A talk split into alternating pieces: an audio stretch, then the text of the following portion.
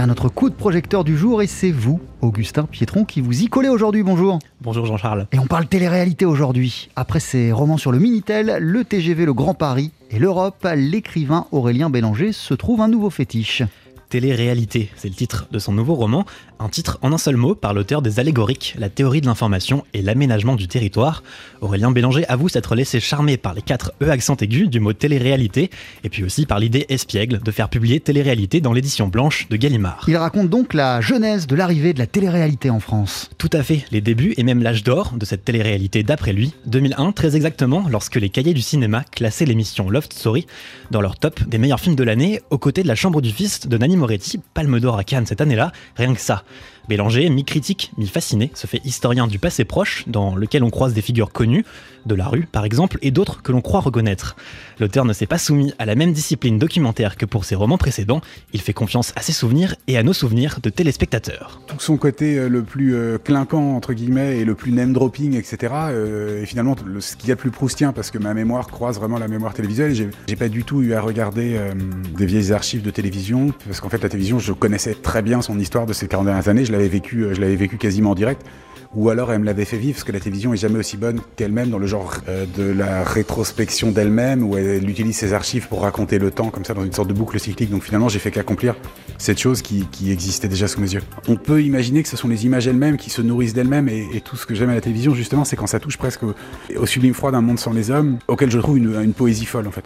Son personnage principal, Sébastien Bitro, n'existe presque que par les programmes qu'il crée. Aurélien Bélanger s'est inspiré de Stéphane Courby, un important producteur européen dont on ne sait pas grand-chose. Dans les récits de Bélanger d'ailleurs, les protagonistes ont souvent cette discrétion, ils grimpent dans l'échelle sociale, un peu comme s'ils n'existaient que par les empires qu'ils se constituaient. J'ai pas euh, spécialement ni besoin ni envie de, raconter des personnages qui sont pris dans des tourments dostoïevskiens parce que là, euh, en l'occurrence, il s'agissait de raconter quelque chose de relativement autonome. Dans un premier temps, il va essayer d'aller dans l'image, de devenir animateur, puis il va un peu échouer parce qu'il a un accent du sud et puis ça marche pas. Et il va se retrouver derrière, comme ça, à tirer, à tirer les manettes, à fabriquer des images. Et j'avais pas grand chose d'autre à lui mettre comme contenu mental que contenu mental qu'on connaît tous, lui raconter, le, raconter par les émissions, par les émissions qu'il a produites, où finalement il y a une sorte de pacte faustien et son âme, euh, son âme finalement, un moment, c'est les émissions, c'est les émissions qu'il produit, qui sont sortes de rêves comme ça qu'il émet, notamment la première grande émission qu'il produit, qui est une émission qui ressemble un peu aux enfants de la télé, donc une émission de rétrospective qui re-raconte sa propre vie telle que ses souvenirs sont déjà euh, d'obédience télévisuelle. Perdu dans ses considérations sur les images qu'il crée, Sébastien se rend compte que la réalité qu'il met en scène dans ses programmes entre de plus en plus en concurrence avec le sacré, comme s'il se rapprochait d'une sorte de divinité, mélangée par là ce propos de déité omnipotente qui peut faire ce qu'elle veut des personnages de ses émissions, comme un enfant qui jouerait avec ses poupées. La grandeur du spectacle, c'est qu'on voyait vraiment ces petites, ces petites créatures de chiffon agitées par, euh, quelque chose qui, était vraiment, même caricatural, une incarnation du divin, parce qu'à un moment, quand la voix off parlait, il se passait vraiment quelque chose.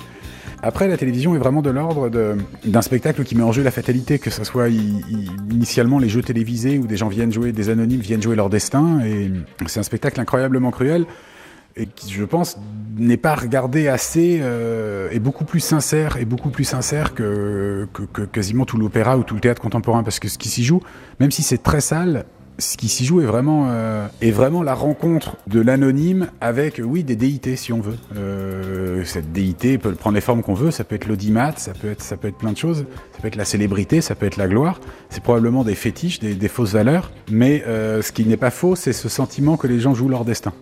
On pense parfois à Howard Hughes ou à Elon Musk. Les milliardaires désœuvrés ont toujours cette tentation mystique.